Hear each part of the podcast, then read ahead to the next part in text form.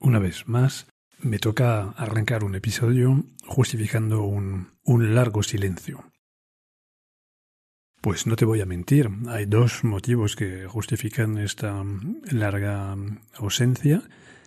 El primero es que he tenido muy, muy poco tiempo y, y, el segundo, relacionado con el primero, es que cuando tienes poco, poco tiempo tienes que ordenar prioridades y me planteé si esto era una prioridad. Y realmente eh, me di cuenta que sacaba muy poco, muy poca satisfacción de esta actividad porque pues eh, tengo la sensación de, de hablar en el desierto, que es lógico cuando haces un podcast, que no tienes ahí eh, a nadie a la vista que te escuche, salvo que hagas un episodio con una conversación. Y, y, la verdad es que hay muy poco contacto con el, con el público, o por lo menos en mi caso. No sé, pues me imagino que hay gente que tiene podcast de muchísima audiencia y que tiene mucho feedback de sus de sus oyentes. No es mi caso y entonces, bueno, pues eh, me, me, planteaba la, la, pregunta ¿y esto para qué? Entonces, bueno, esto me, me llevó a, a, bajar esta actividad en mi lista de prioridades y, y no llegar nunca a, retomarlo. Hasta que hace unas, unas semanas, pues me llegó eh, al buzón de email un, un email de, de Alex, que aprovechó para saludar y Alex me decía que había leído el libro Distraídos, que le había gustado mucho, que a raíz del libro había empezado a leer, a escuchar el podcast y que le sacaba mucho partido. Y, bueno, pues al final de su, de su mensaje comenta mi, silencio desde hace meses y me sugiere, me sugiere un, un tema nuevo. Este tema me pareció muy, muy interesante y pensé que no podía defraudar a Alex. Así que viene un episodio nuevo.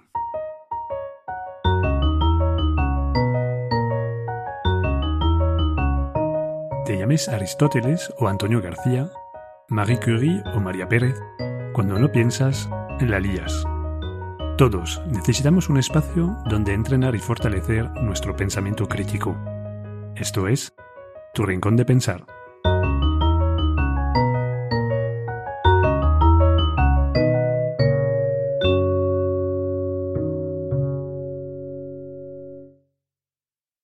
El tema que me sugiere Alex está relacionado con un, un vídeo. Un vídeo que, descubrió a través de Twitter y es un vídeo que está en YouTube. Voy a poner el link en el descriptivo del episodio para que lo puedas ver, pero para más fluidez os voy a describir lo que ocurre en este vídeo. Creo que la mejor descripción del, del vídeo es el, propio título que aparece en YouTube, donde ponen el líder de Unidas Podemos, Pablo Iglesias, la portavoz parlamentaria de Ciudadanos, Inés Arrimadas, y el diputado de Vox, Iván Espinosa de los Monteros, han protagonizado un corrillo tras la celebración de conmemoración del Día de la Constitución en el Congreso. Y es un vídeo del 6 de diciembre del, año 2019. Para los oyentes no españoles, eh, voy a mm, dar un poco más de información eh, Unidas Podemos, el partido de Pablo Iglesias, es un partido de izquierda, que también algunos eh, colocan a la extrema izquierda. El partido Vox, eh, del que forma parte Iván Espinosa de los Monteros, es un partido de derecha, que muchas personas en España califican de extrema derecha. Y el, el, partido Ciudadanos, representado en el vídeo por Inés Arrimadas, es un partido de centro. Entonces tenemos una visión de el espectro más amplio del panorama político español reunido en un vídeo con tres líderes de esos partidos que tienen una conversación muy distendida, eh, se ríen, se sonríen, eh, como podríamos decir, hay buen rollo. Y Alex, que me manda este, este vídeo, me dice que eh, le sorprende, le sorprende ver esta, esta actitud tan relajada eh, que rompe completamente con la imagen que transmiten esos, esos mismos protagonistas cuando se enzarzan en medios de comunicación o incluso en los bancos del, del Parlamento. Y sobre todo, mm, Alex me, me, remite a los comentarios que están debajo del, del vídeo en YouTube. Y es verdad que ahí se encuentran dos tipos de comentarios por parte de, de la gente que, que lo ha visto. He hecho una pequeña selección, porque basta con unos cuantos para hacerse una idea de lo que, de lo que son las dos posiciones. Eh, hay una reacción que podríamos calificar de positiva, que son comentarios de este estilo. El primero es el siguiente. Son rivales en la política, no tienen por qué ser enemigos fuera del Congreso. Puede que sean amigos, aunque sean de distintos grupos políticos. Ojalá se vean más imágenes así. Otro comentario positivo también. Bueno, esa imagen refleja que somos personas a pesar de nuestras diferencias, y que aquí no hay enemigos. Todos quieren lo mejor a su forma de ver las cosas. Lo triste son los intolerantes que están defraudados por esas imágenes. Esos son los que dan miedo. Y justamente hablando de los intolerantes que menciona este, este comentario, vamos a ver las reacciones entonces negativas. Eh, gente que, que está como molesta de ver que esos políticos puedan llevarse bien. Entonces uno escribe, ¿la izquierda y la derecha reconciliadas? Eso es falsa izquierda y falsa derecha. Otro dice, nos hacen pelear entre nosotros con el cuento de los partidos políticos, metiéndonos odio y miedo para que luego todos ellos en el Congreso sean tan amigos, haciéndonos creer que se odian. Ya entiendo que somos los más imbéciles en este juego tan macabro. Bueno, eso son ilustraciones. Entonces, para crear dos categorías, podríamos decir que, por un lado, están los enfadados, que consideran que nos toman el pelo los políticos escenificando eh, un conflicto permanente, que al parecer no existe, porque en el vídeo pues, no parece que estén tan enemistados. Y por otro lado, otro grupo que, lejos de estar enfadado, está aliviado. Y eh, sacan como conclusión de este vídeo que todavía hay esperanza, todavía los políticos son capaces de dialogar. Yo, reflexionando sobre, sobre esto, creo que detrás de, esas, de ambas esas reacciones, ambas categorías, hay un mismo cansancio por parte de la gente acerca del, del conflicto y una, una misma conciencia al final, que es la siguiente. Nos toca vivir juntos, que nos guste o no. Y esto, entendido en España, también yo creo que hay que completarlo diciendo que por mucho que algunos eh, vivan de querer resucitarlo, el pensamiento heredado de la guerra civil, que hace creer que se puede acabar con el otro, pues este pensamiento ha muerto. Estamos condenados, entre comillas, a convivir. No, no se trata de erradicar al, al que no piensa con, como nosotros. No, esto, el mundo ya no funciona así y, y todos tenemos que aprender a, a convivir. Esto creo que genera, genera entonces preguntas acerca de nuestra manera de percibir el panorama político. ¿Cómo podríamos frenar la dinámica de polarización que consiste en definir al otro como el mal absoluto y la fuente de todos los problemas? Ojo, eso no es una pregunta menor. Te recuerdo que esta misma dinámica de hacer del otro un, enemigo a odiar es lo que ha causado eh, el genocidio en, Ruanda. Esta misma mecánica también es la que permite a alguien como, como Maduro mantenerse en el poder en Venezuela a pesar de llevar su, país al garete. Entonces, bueno, para que esto siga siendo un, podcast em, constructivo, vamos a descartar de antemano todo lo que tiene que ver con criticar a los políticos, porque nos vamos a centrar, como siempre, en las cosas que están en nuestra mano, las cosas que dependen de nosotros. No vamos a caer en la trampa y la facilidad de siempre querer exigir un cambio al otro. Vamos a activar nuestro pensamiento crítico y, como sabes ya muy bien, el pensamiento crítico lo primero que hace es dirigirse al propio pensamiento. Se trata de criticar nuestra propia manera de actuar y de pensar. Entonces nos vamos a preguntar respecto a esta situación, ¿qué pienso mal? ¿Qué hago mal?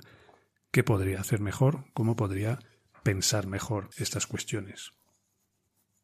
Y básicamente entonces llegamos a la pregunta, ¿qué puede hacer cualquier ciudadano frente a este problema de la polarización y esta escenificación del, del odio? ¿Qué puedo hacer yo concretamente para no entrar en este juego y no contribuir a esta escalada de la tensión que podría acabar mal. voy a, tocar tres, tres posibles respuestas o pistas de reflexión. La primera la llamo eh, no entrar al trapo. Es decir, em, hay que tener, hay que descifrar estos enfrentamientos fingidos o exaltados por parte de los políticos em, y, ver que realmente son maniobras de, diversión. Realmente cuando eh, hacen esto es porque intentan que en su, su electorado, en lugar de fijar la atención en lo que hacen ellos, eh, pues eh, el electorado se fije, su atención en el, partido contrario. ¿Qué quiero decir con esto? Pues que mm, yo creo que un elector siempre debería fijar su atención en el partido al que ha votado. la tarea de, de un elector después de una elección es vigilar, entre comillas, al partido al que ha votado. Si su partido llega al poder, tiene que vigilar que cumpla con su programa, que gobierne bien. Si su partido acaba en la oposición, lo que tiene que hacer es vigilar que este partido desde la oposición, con quizás menos, menos posibilidades de actuar, haga lo más posible para influir sobre las políticas del, gobierno que está en el, en el poder, que haga propuestas, que haga crítica constructiva, que realmente que sude la camiseta y gane su sueldo, en lugar de hacer una una oposición estéril que consiste en despotricar, criticar, pero realmente no, no trabajar. Y yo creo que es lo único que se puede hacer, eh, porque el partido al que has votado es el único que te debe algo y al que podrías incluso quitar algo valioso eh, en caso de querer sancionarlo porque solamente el elector lo que a, quién puede quitar, pues solo puede quitar su voto al partido al que había votado en las elecciones anteriores. Es el único que puede que puede sancionar. Entonces voy a insistir sobre algo que creo que ya he comentado en otro episodio, pero es algo que me ha marcado tanto que pues eh, me viene siempre a la cabeza que tengo que ilustrar esto. Es em, la corrupción que más debe doler a un elector es la del candidato al que ha votado. Eso es, eso es, mm, es muy básico, porque es el único que te puede decepcionar de verdad. Si hay un partido que está en el poder al que no has votado porque no, no confiabas en, en ellos, si al final son corruptos, pues al final te dan la razón, que has hecho bien en no, no, no votar a esta, a esta gente. No te pueden defraudar de alguna manera, o no tanto como los tuyos. Em, cuando digo los tuyos, quiero decir eh, los, a quien has, has votado. Y eso es algo que, que, por desgracia, no se ve en España cuando hay eh, gente que se manifiesta en la calle eh, para casos de corrupción, siempre es en contra de los casos de corrupción de los partidos que no les gustan. Y esto no tiene ningún efecto práctico. Eh, si yo quiero manifestar mi descontento, lo tengo que manifestar cuando, cuando está dirigido este descontento al partido al que he votado, porque es el único que puedo sancionar. Repito, es que esto es lo único que puede doler y, hacer que un partido cambie de, comportamiento. Entonces, eso es mm, la primera cosa, no entrar al trapo, no, no perder de vista que los que tienes que vigilar son los a los que has votado. Segundo punto, vamos deberíamos intentar premiar los comportamientos que favorezcan la búsqueda del bien común. Es decir, eh, los famosos pactos de Estado. Esto, pactos de Estado, yo lo entiendo como las búsquedas de amplias, amplias eh, mayorías para, para, políticas de medio largo plazo, como es el caso, por ejemplo, de la educación. A mí siempre me ha, me ha chocado muchísimo ver que en España, cada vez que llega al poder un partido, eh, cambia la ley de educación. Entonces tenemos unos bandazos que se dan cada cuatro años unos cambios de leyes de educación que hace que los profesores estén completamente perdidos y sobre todo que hace que tampoco nunca tenemos el tiempo de evaluar la ley anterior, porque como no se cumple un ciclo de, niños que salen del colegio después de haber cursado toda su escolaridad con un, un, sistema X, pues nunca se puede hacer la evaluación de ese sistema X, porque si en los tiempos que yo paso en el colegio me tocan cuatro reformas y después soy un desastre, Eh, nunca vamos a saber de dónde viene el problema. Entonces, en, algunos eh, aspectos, como el caso de la educación, el ciclo es muy largo. Y eso también hace que los cambios hay que hacerlos con mucha cautela, porque mm, no estamos para hacer experimentos eh, a la ligera. Pero bueno, vuelvo al, tema. esos pactos. Es fundamental que los partidos puedan o sienten la presión de su electorado para conseguir eh, acuerdos muy amplios que, garanticen una cierta estabilidad. Pero esto los partidos solo lo van a hacer si no tienen la percepción de que el pacto es visto como una traición, porque cuando estamos en un mundo súper polarizado donde lo que, de lo que se trata es mm, diabolizar al, otro, pues a veces caemos en esto de que el pacto es visto como una, una traición y el electorado lo, lo, sanciona en las, en las urnas. Y eso es un, problemón, porque es mandar una señal muy equivocada. En lugar de sancionar los pactos, hay que premiar los pactos. Por supuesto, me refiero aquí a, los pactos que son de interés común, no esos pactos que a veces vemos que son resultado de, de trueques, de tira y afloja para realmente eh, conjuntar en un mismo proyecto o un mismo presupuesto eh, una suma de intereses particulares y no, no una cosa que está hecho en interés del conjunto de la sociedad. Entonces quedémonos con esta idea. Pactar no es, por definición, una traición. Y esto me lleva a otra pregunta, porque cuando veo la ultra polarización de algunos partidos ahora, me hago la, esta pregunta. ¿Tiene sentido votar a partidos que de antemano anuncian que en el corazón de su proyecto político está la imposibilidad o la prohibición de pactar con tal otro partido. Porque eso es, es cuando votas a un partido así, que sabes que no se va a poner de acuerdo nunca con este otro partido, ya te cierras a, posibilidades de pactos amplios. Entonces, no digo que hay que vivir en un mundo eh, de osos amorosos, donde eh, hay que eh, mm, dar por hecho de que todos los partidos se van a llevar bien y van a poder llegar a acuerdos. No, probablemente en muchos, muchísimos temas pues haya, haya puntos, líneas rojas que hagan que algunos pactos no sean posibles. Pero lo que no se puede aceptar es que un partido de antemano se niegue en imaginar la posibilidad de pactar con, otro. Esto no tiene, no tiene sentido y encierra todo el, debate político al final en un concurso de zascas y descalificaciones eh, que desde luego no beneficia a los ciudadanos. Y finalmente, eh, yo creo que hay cosas que pueden hacer todos los ciudadanos en las épocas de las campañas electorales. En este contexto concreto, a los partidos que acaban de dejar el gobierno hay que exigirles eh, resultados y explicaciones de por qué no hay resultados, si no los, si no los hay. Pero tienen que justificar su, su acción. Eh, para ellos, la campaña tiene que girar alrededor de esto. Defender su gestión, explicar las cosas que no han funcionado y plantear nuevas, nuevas propuestas.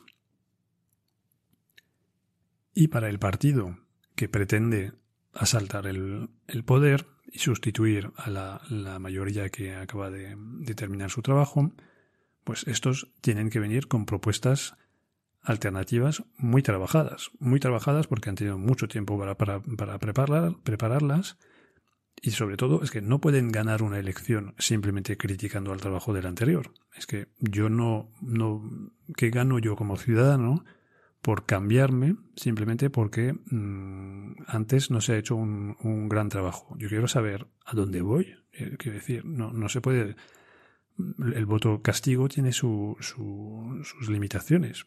Eh, obviamente debe poder haber un castigo si no se instala una, una corrupción tremenda, pero no no se trata solamente de dar bandazos, se trata de exigir trabajo y no podemos hacer que alguien llegue al poder simplemente porque el anterior era lamentable. Y esto yo creo que a veces, a veces pasa. Y esto significa que no podemos como ciudadanos nunca aceptar campañas que se limitan a hablar de lo malo que son los, los otros o de cuidado que viene el, el lobo. Esto no podemos nunca, nunca, nunca tolerarlo. Porque si no hacemos el juego de estos, estos partidos que viven de polarizar y dividir la, la sociedad. Bueno, eh, esas son las reflexiones que me inspiran este, este vídeo, que son más eh, preguntas que te, que te lanzo de, para ayudarte a, reflexionar sobre cómo posicionarte en este mm, panorama tan complejo y tan tenso que tenemos a la, a la vista y intentar, como siempre, formar parte de la solución y no del problema. A.